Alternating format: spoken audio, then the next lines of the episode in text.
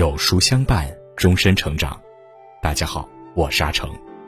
今天，让我们继续收听有书名著《强秦密码：帝国路上的七张面孔》。秦王嬴政最终统一中国，这其中除了他个人努力之外，通过前几讲，我们已经了解到这一成果和其祖先们艰苦奋斗是分不开的。经过三十多代秦王的努力。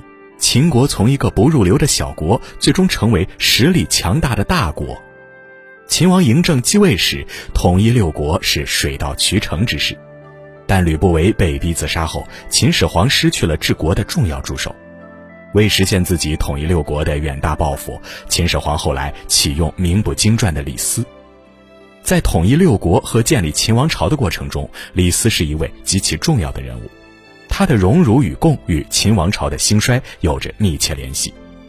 纵观李斯一生，有功有过，但终究是功大于过。今天就让我们一起来听中国历史上第一个大一统王朝丞相李斯的故事。如果你喜欢今天的分享，不妨在文末右下角点再看。战国时期，楚国的上蔡县，每到午后，当地人总会看到这样一个场景。一名年轻男子牵着一条黄狗在田间追逐野兔，这样悠闲有趣的情景总会引来许多人驻足围观。原本这样的生活可以一直持续下去的，但男子却在暮年之际被腰斩，最后还被灭了三族。行刑前，男子对他的儿子说道：“我想和你再牵着黄犬到上蔡东门追逐狡兔，还能这样吗？”答案自然是不能。这名男子就是辅佐秦始皇统一天下的开国功臣李斯。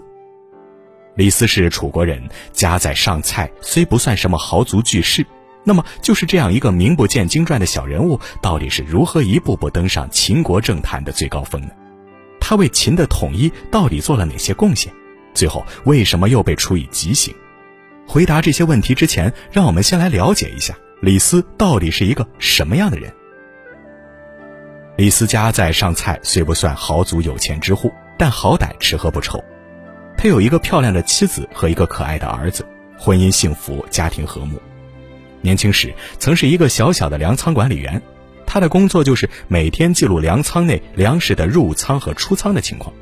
官虽不大，但养活一家人倒是没什么大问题。这样富足的小康生活，在常人看来已是十分美好，但李斯却总觉得自己的生活缺少点什么。他也不知道自己想要的究竟是什么。一次上厕所的时候，几只老鼠的出现，从此改变了他的人生轨迹。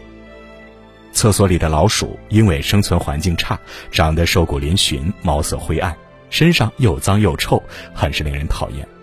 过了一段时间，李斯在粮仓里又看见了老鼠。粮仓的生存环境与厕所是天壤之别，宽大的粮仓，吃不尽的粮食，还没有人去惊扰它们。因此，粮仓里的老鼠长得肥头大耳，毛色油光，老鼠们过的是无忧无虑、逍遥自在。当时李斯就感慨道：“人之贤不肖，譬如鼠矣。”这句话深层次含义就是，一个人能不能成就一番事业，取决于他所处的平台。这句话体现出了李斯的处世哲学。很多研究历史的学者都把李斯的这种处世哲学称为“老鼠哲学”，而且很多人通过这句话推断，李斯是一个很自私的人。他只想保护自己目前所处的位置，这句话仁者见仁，智者见智。我个人倒是认为这种推断有点偏激。你可以说李斯现实，但说他自私就有点牵强了。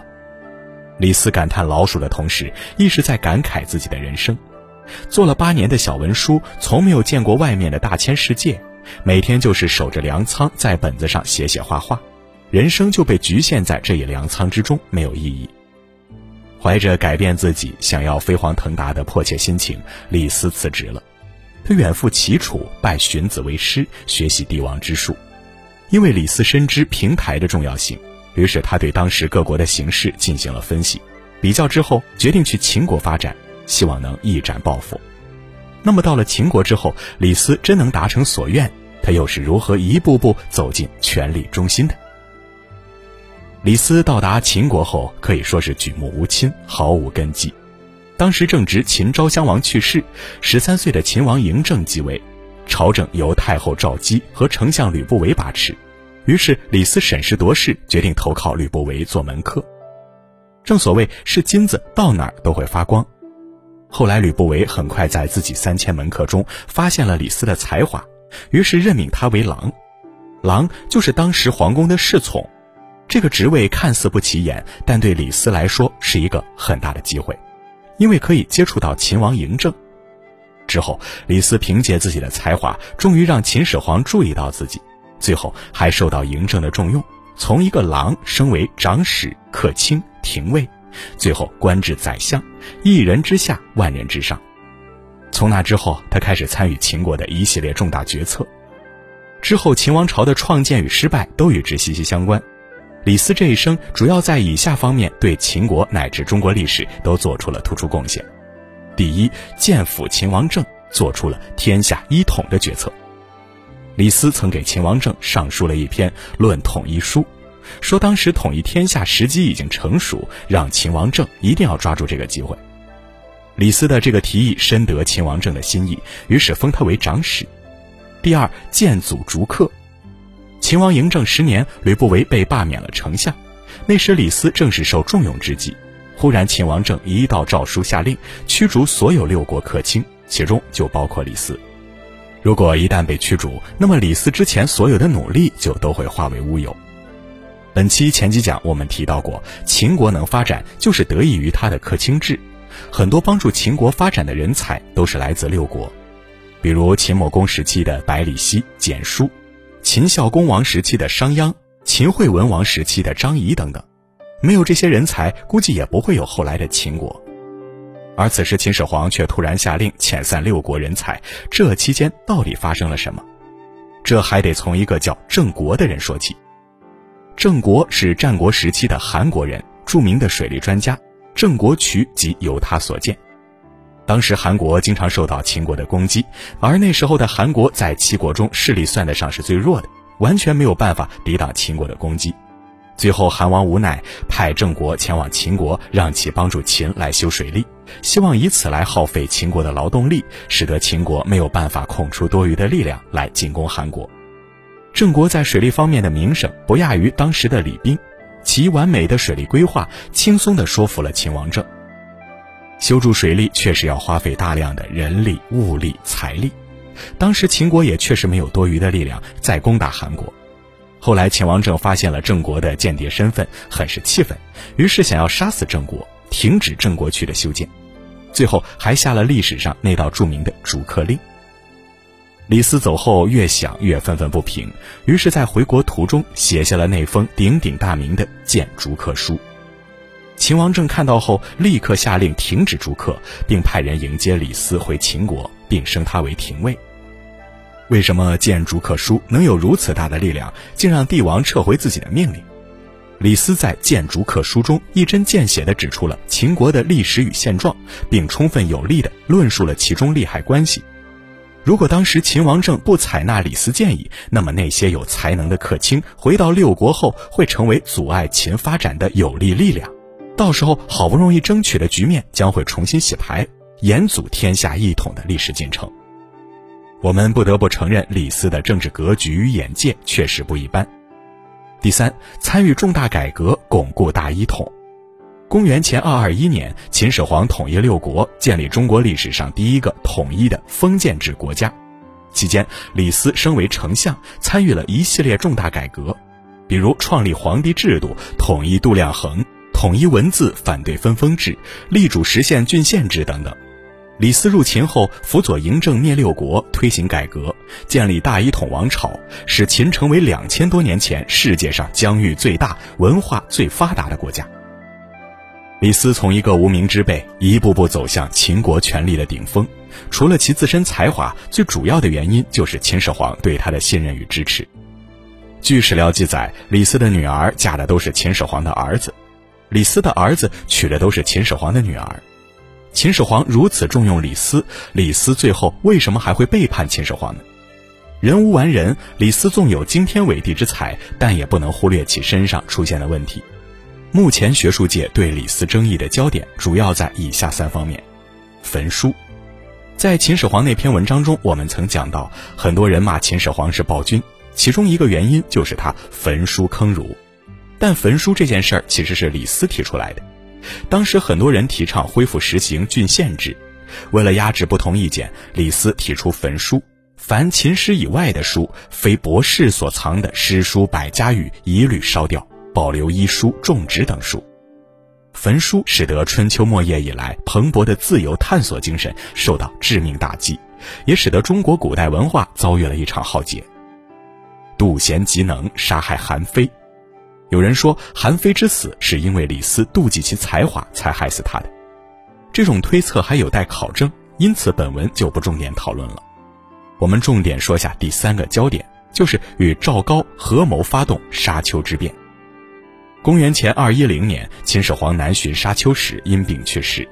秦始皇去世前夕，赵高不定期的拜访李斯，这两个人做官多年，相识已久，但从没有深入交谈过。赵高第一次约见李斯时，就很直接地说出了他惊人的计划：篡改圣旨，让胡亥继承皇位。此后，两人共同执掌朝政。李斯听后很干脆地拒绝了他，并还狠狠地骂了赵高。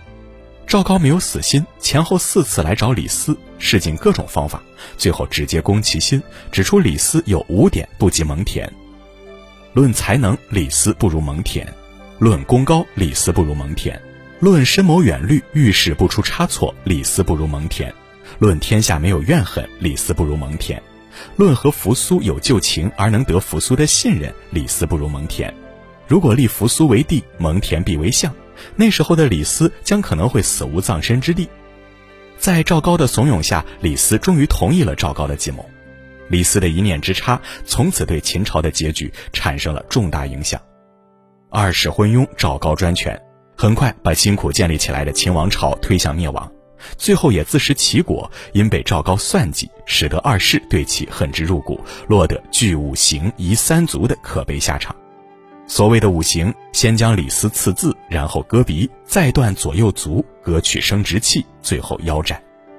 当李斯身体一步步被肢解时，但他仍然活着。不知道此时的李斯会作何感想，有没有后悔当初自己所做的决定？行刑前，李斯对自己的儿子说道：“我想和你再牵着黄犬到上蔡东门追逐狡兔，还能这样吗？”从仓鼠哲学到位极人臣，李斯不是没有急流勇退的机会，只是他放弃了。人这一生终究要为自己的行为买单，其实所有的结局，都是一种偿还。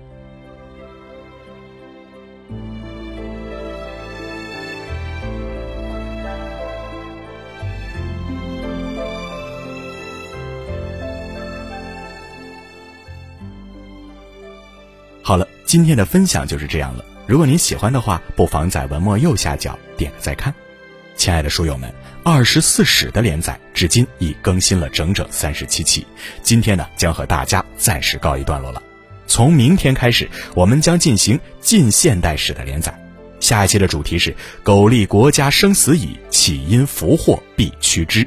想知道更多精彩历史故事，每天记得准时来收听哦。另外，长按扫描文末二维码，在有书公众号菜单免费领取五十二本好书，每天有主播读给你听哦。或者下载有书 APP，海量必读好书免费畅听，还会空降大咖免费直播，更多精彩内容等您随心挑选。我是阿成，我在山东烟台向您问好。